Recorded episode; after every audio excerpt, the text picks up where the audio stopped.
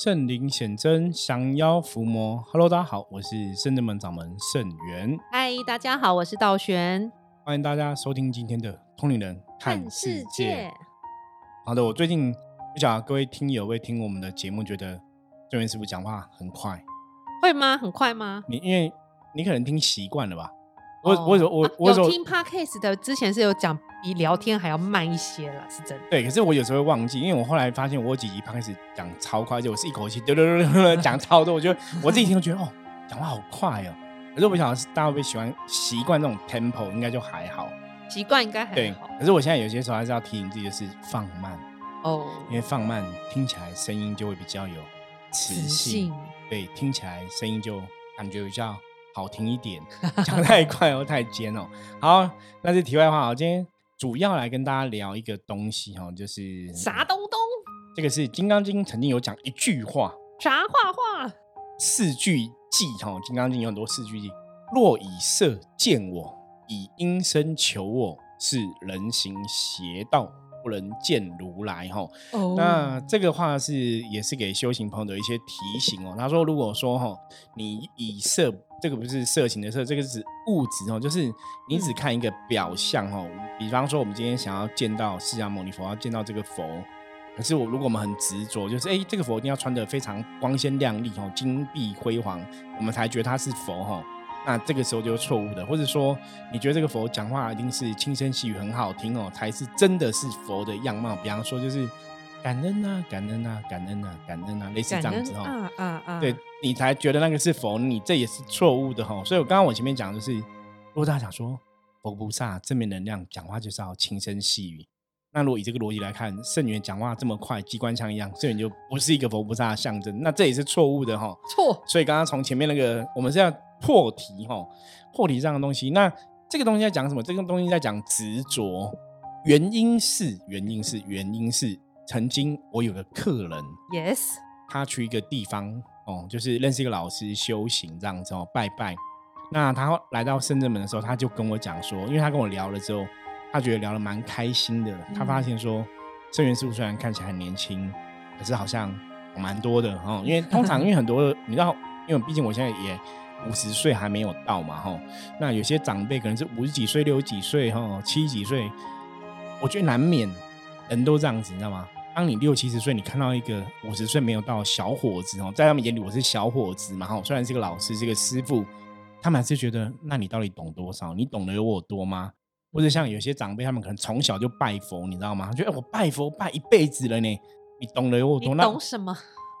那我就在想说，嗯，所以你是拜佛仪吗？还是你有去佛学院读书上课？还是你有去，呃，真的去经历一些出家的生活，或者什么之类的？吼，因为毕竟我们的很多的理论，嗯，我觉得是真修实练。所以，我们为什么说不怕人家来踢馆或来比较？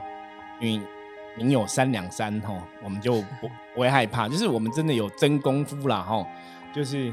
我们的确在我们的专业上十几年下来的付出，我们碰到的妖魔鬼怪案例，碰到很多事情，让客人认识我们之后，除了负能量之后变比较好，我们有很多真实的接触的无形世界的经验，嗯，所以我们是历练而来的哈。这个就有点像说，对，就有点像说，你今天厨师在家只是乱煮个菜，自己吃觉得很好吃，可是我们是。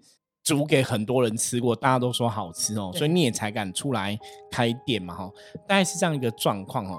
那我就要讲到这个客人，那个客人他就是有去一个庙，嗯，那个庙在中部哈，不特别讲哪里，反正就是很大间，金碧辉煌。那他们聊找了来，就是因为他觉得那老师讲话有点让他觉得不是很舒服，那老师可能就是说。我我可能就是什么三清道主之类的，然后我我想说三清道主不会不会降在人身上，说那个老师又称他自己就是什么可能元始天尊还是什么天尊之类的，我不特别讲清楚，反正就这样，所以他觉得很怪，他觉得道主元始天尊应该不会是这个人嘛，因为这个人感觉没有那个仙风道骨的感觉哈。那当然他庙很非常漂亮，他说他庙很漂亮，金碧辉煌，然后那个老师的太太在里面服务，那太太都会三姑婆六姑长。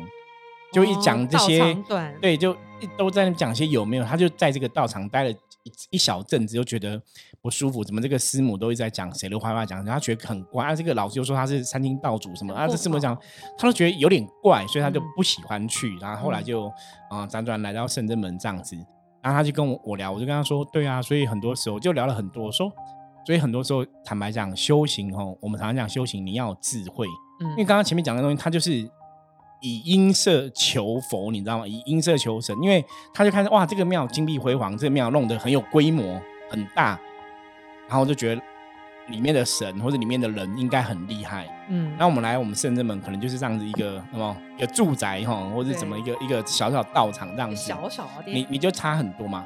所以那时候我问他一个问题，我说：“那我今天问你哦，你今天是了解我了，你今天有跟我聊这么多，你懂我的理论，或是你听过我的 p a c k a g e 的，你知道我在讲什么？”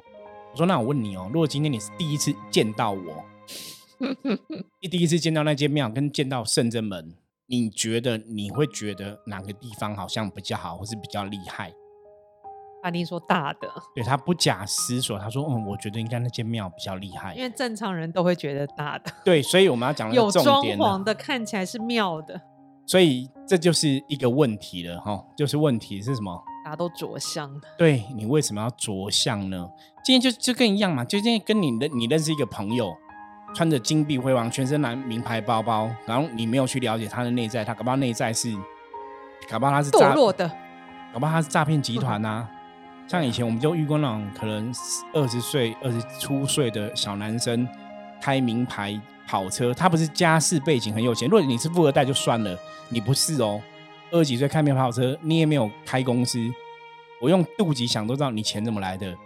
非法取得嘛，对啊，就是这样子啊，就诈骗集团嘛，就用肚脐想都知道对，那可是你你不去在乎这些东西，你只看他的外表，所以表示什么？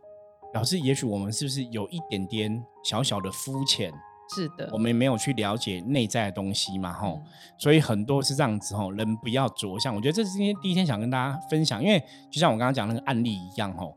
那为什么会讲到这个呢？我觉得其实我们真的有时候遇到一些佛教徒的朋友，对，其实我们也不是要对佛教徒朋友批评指教，因为我自己也是在法鼓山皈依的吼。那我小时候是皈依哈星云法师哈，都很有名嘛，大家都喜欢比这种名气，对不对？我小时候皈依星云法师，也是在佛光山皈依星星云法师座下。我记得那皈依正师姐，那个我也有皈依师是星云法师哦，而且还是我爸妈带我专门去排队，因为那时候都觉得星云法师很厉害这样子。对，就是这当然也是一种着相啦。那到后来我去呃龙禅寺就法鼓山皈依，那时候刚好圣严法师还在，所以我就是拜在他门下哈，他是皈依师。那当然圣严法师，我觉得他讲得非常好。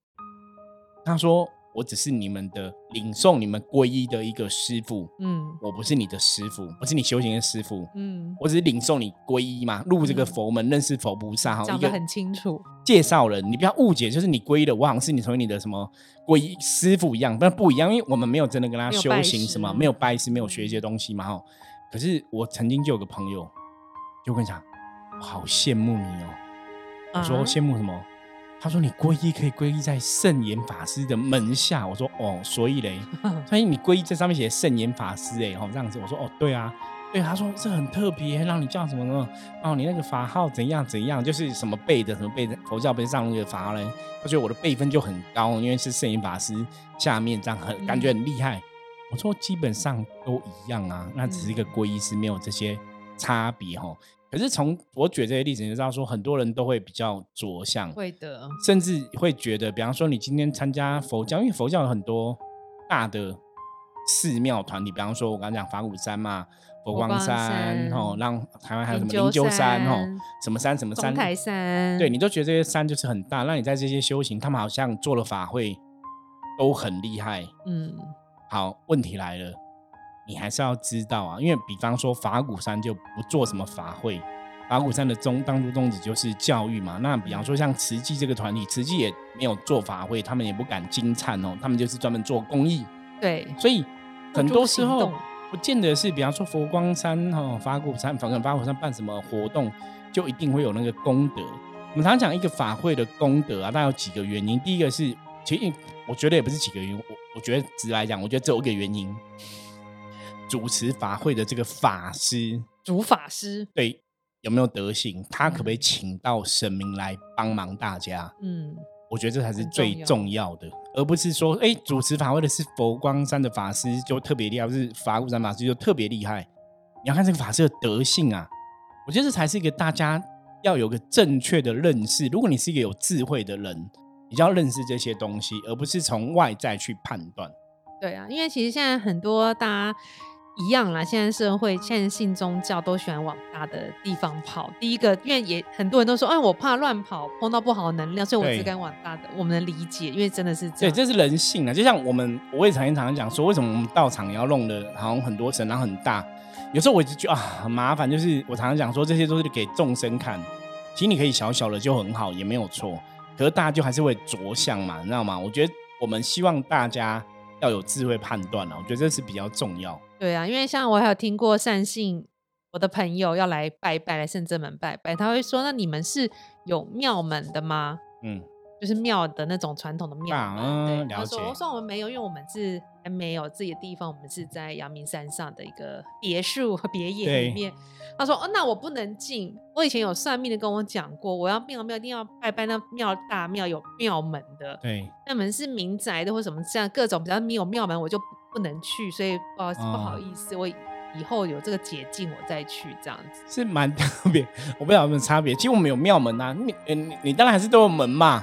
他有是不 Google，他说你们这个看起来不像庙 庙门，的定义很特别哦。对，他就要长得像那种雕龙哦雕凤那一种。可是我们遇过的真实案例，很多庙这个有雕龙雕凤进去，里面的神也未必是真的神哦。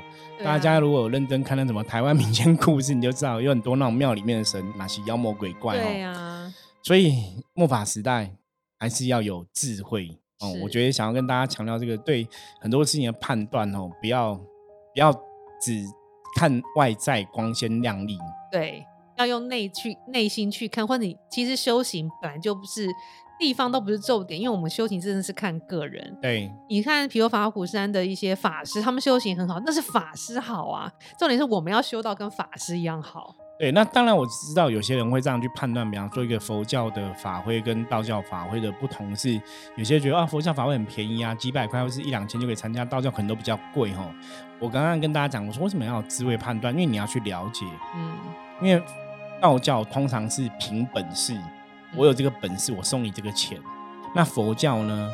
我们以前曾经一些修行的朋友就讲过，他说释迦牟尼佛很聪明，他跟你讲要供养佛法身是有功德，所以大家会在佛教里面供养，会觉得那是一个很正常的状况，就你很习惯去供养。嗯，像我之前去过法鼓山，他也是都叫你供养，因为所以你在法鼓山上课啊什么都不用花钱，因为他就是十方三星有供养。对，我觉得那是很合情合理的，因为有人供养他这样子做嘛。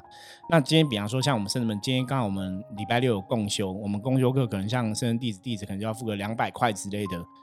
然后为什么要收两百块？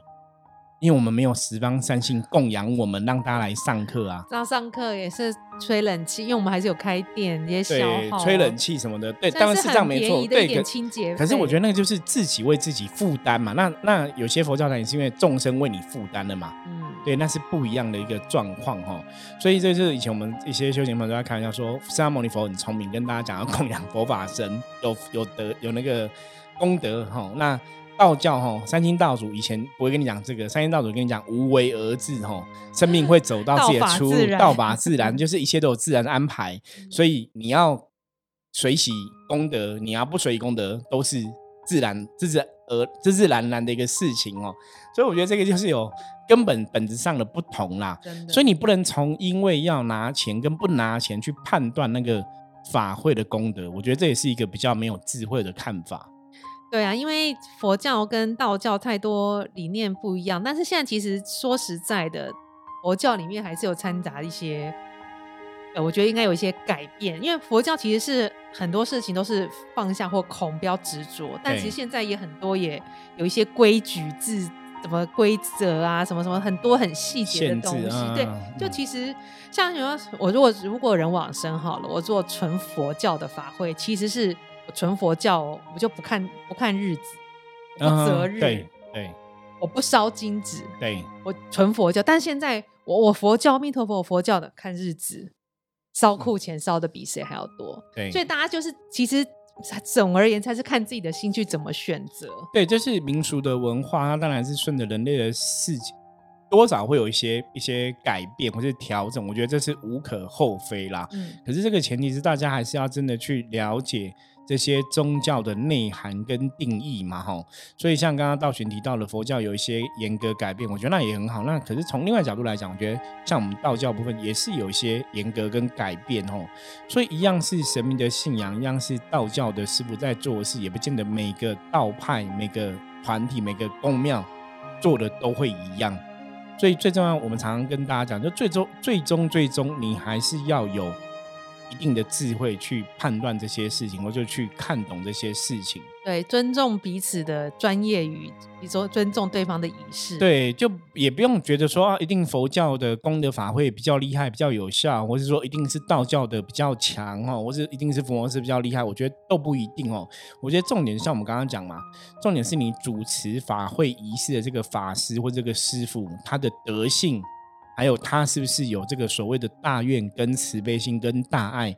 他是不是可以感动仙佛菩萨来帮他，或者来助他一臂之力，或是来帮助这个有缘的众生？我觉得这可能才是一个事情的观点哦。所以这我们有时候常常讲说，人跟人相处啊，或是人跟人沟通啊，你要去听懂背后的意思，你不要着相只看眼前的东西，你可能就会疏忽掉很多资讯。对啊，因为我才最近我发现，有时候比较呃，有些宗教比较执着的人，很喜欢跟人家辩论。这个时候是很对，就会觉得说他可能他们拜的，或者他们信的才是比较好的，别人都不好了。对，会他会讲出一个他所认知的道理来否决你们的做法是正确的。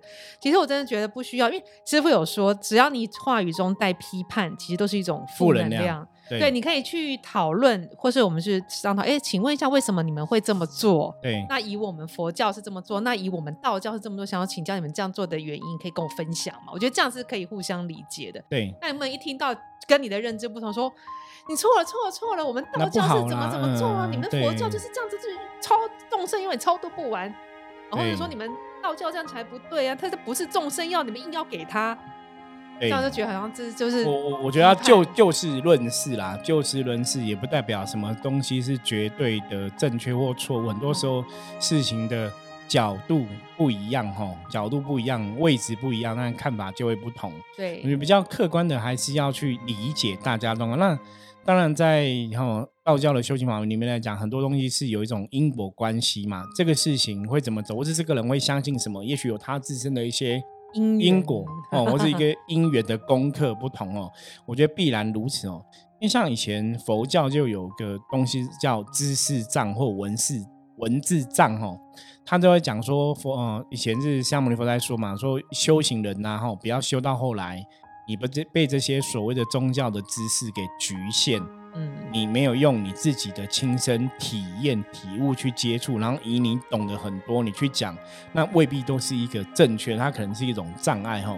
那更不用讲说，我们刚刚讲着相，你只看那个宫庙的大小来判断它的神有没有厉害。我跟大家讲一个最简单例子哦，比方说南部有什么财神庙很多嘛哈，对，有有的财神庙超大间，对。那有一间财神庙，其实没有那么大间哦，紫兰宫 哦，这个应该全台湾人都知道，你走庙都知道嘛哈。对，南投竹山紫兰宫，它没有很大间哦，可它的钱、它的香火，它旺到爆，旺到爆。对，我觉得它就是一个非常典型，你知道吗？你知道紫兰宫你是拜土地公嘛？那我讲其他的庙，有的是拜什么五财神呐，嗯，那个辉煌，那个庙比紫兰宫庙大 N 倍吧？对。也未必有它那么大哦，所以不是不是一个大庙哈，就一定好。就举例来讲，我以我们圣真门来讲，我们圣真门，呃，我们道场加起来大概二十平吧，差不多啊，二十差不多二二三三十吧，三十平二三十平这样子就没有很大。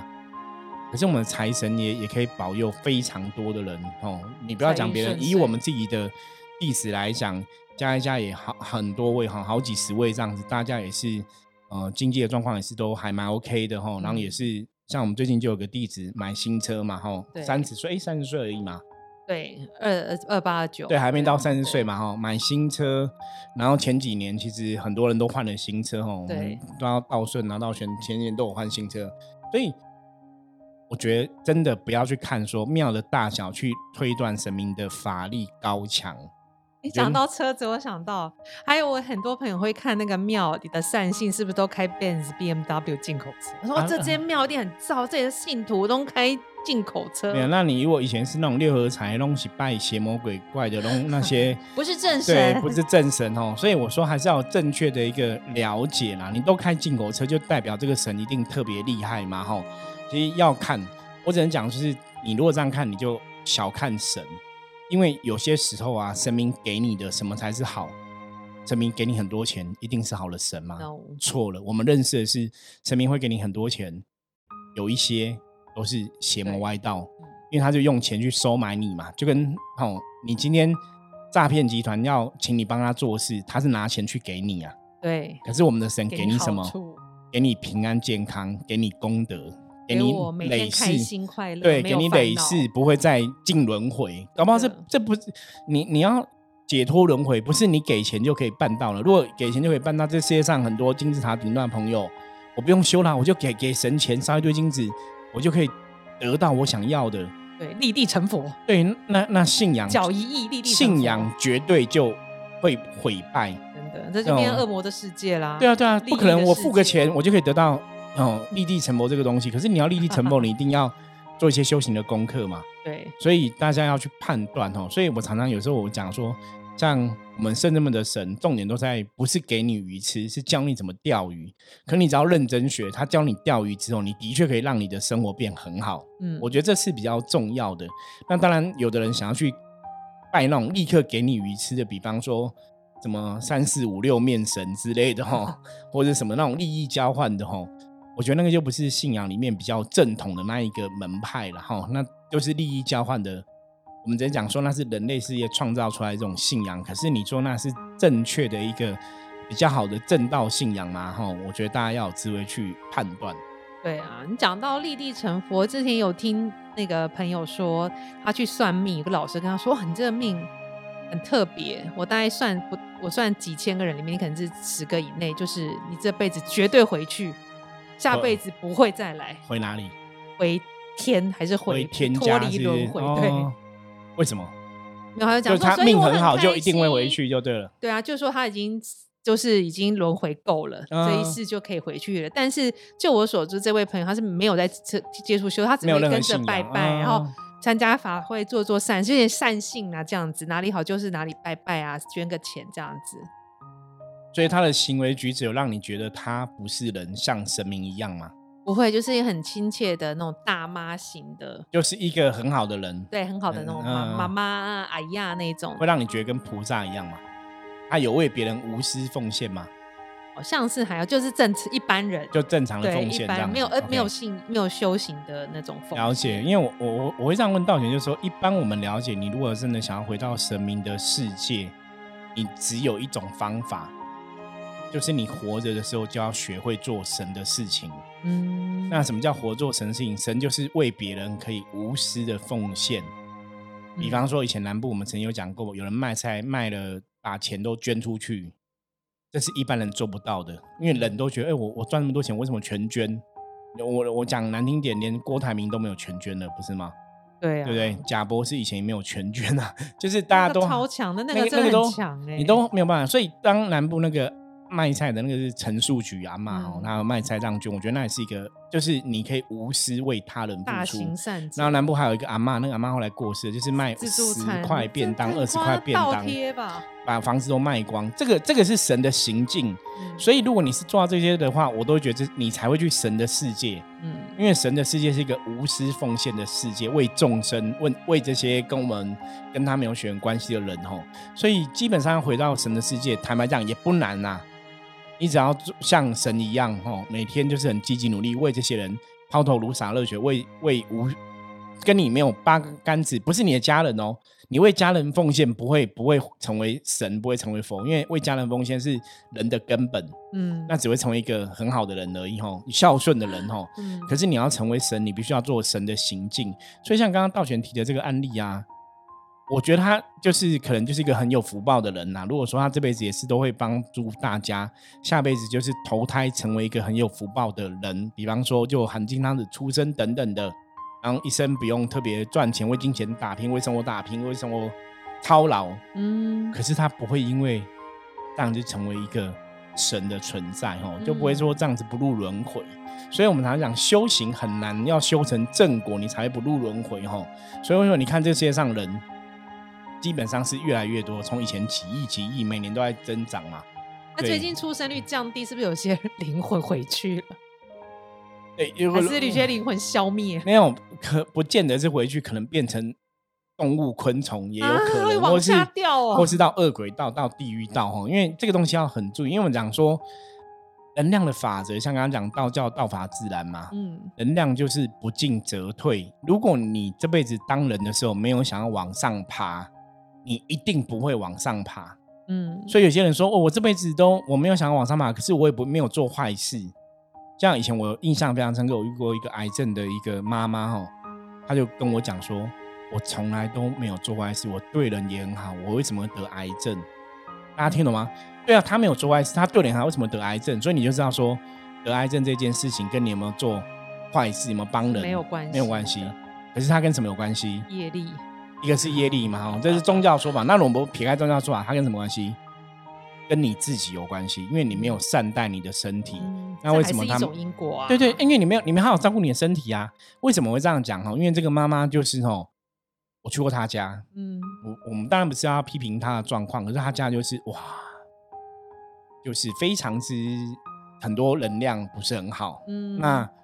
我就不太懂为什么你，因为他是全职家庭主妇哦，嗯，他不用工作，不用赚钱，所以基本上我觉得算好命哦。他的家人赚多，他家可能就是有壁癌，然后神明的神像破掉，然后神明厅天花板破掉，地板破掉，然后旁边墙壁全部是壁癌，他都没有整理，不会开心。对对，所以我说那个不是神明没保，那个是你没有善待自己的身体，因为你住在一个充满壁癌发霉的环境里面。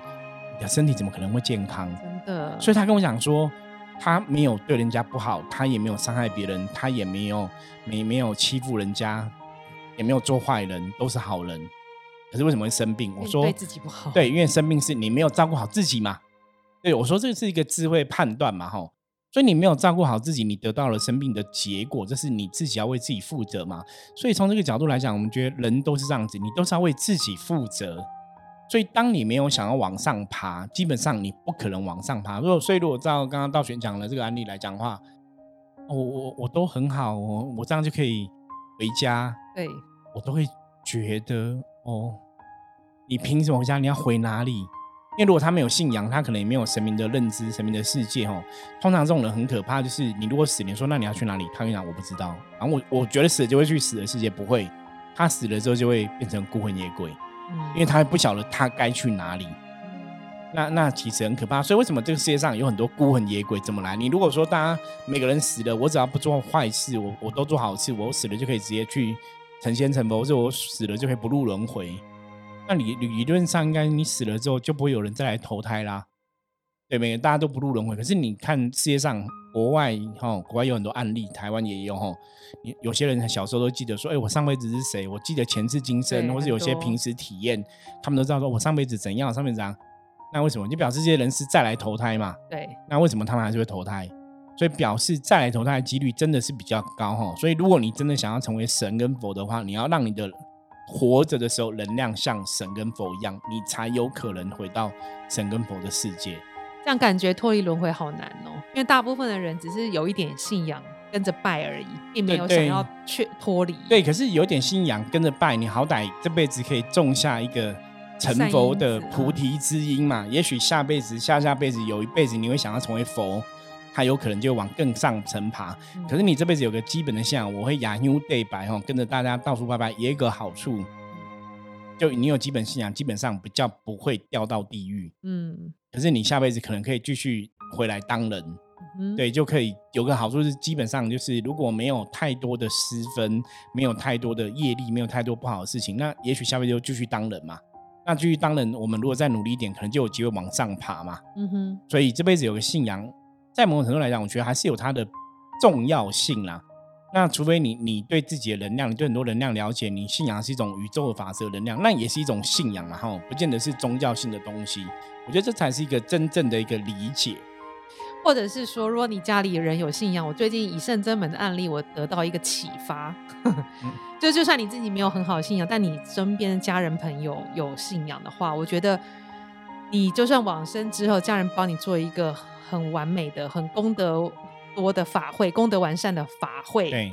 会帮你超脱不好的境界，让你跟着佛菩萨修行或什么，我觉得这也是一个很完美的状态。对，因为重点是因为家人跟你第一个有 DNA 血缘的一个连接，那家人去做这个东西，因为家人跟你有这个 DNA 跟血缘关系这个连接哦，所以家人想要你好那个意念。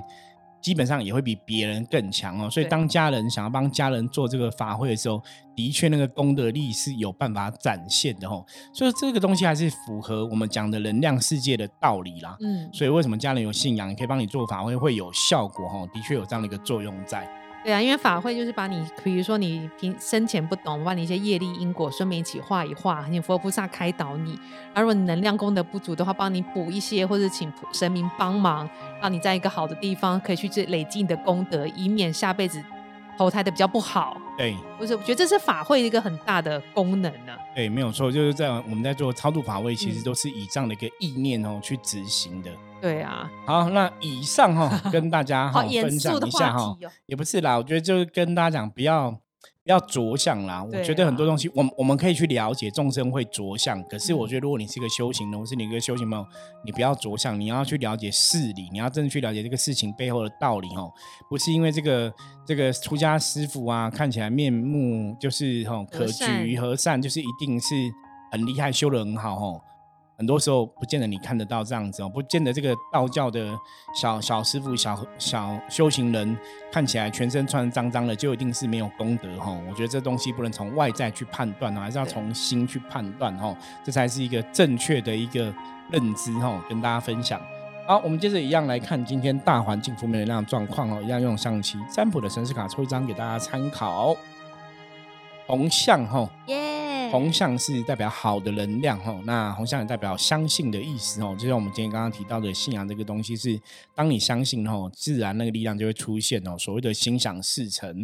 那红象提醒大家，今天外在大环境没有不好的能量，那人跟人相处的过程中哈，第一个就是我刚刚讲嘛，要相信，要对别人有多一点信心，对自己要多一点的信任哦。那多一点的信心也很重要。那另外红象也有表示哦。相谈甚欢的意思哦，跟别人要进行一个良好的沟通哦，很多事情好好讲哈，讲清楚、说明白哦，心想事成哦，三思而后行哦，那自然而然就会让今天的能量状况，让今天的一切事事情往比较顺利的方向来前进哦。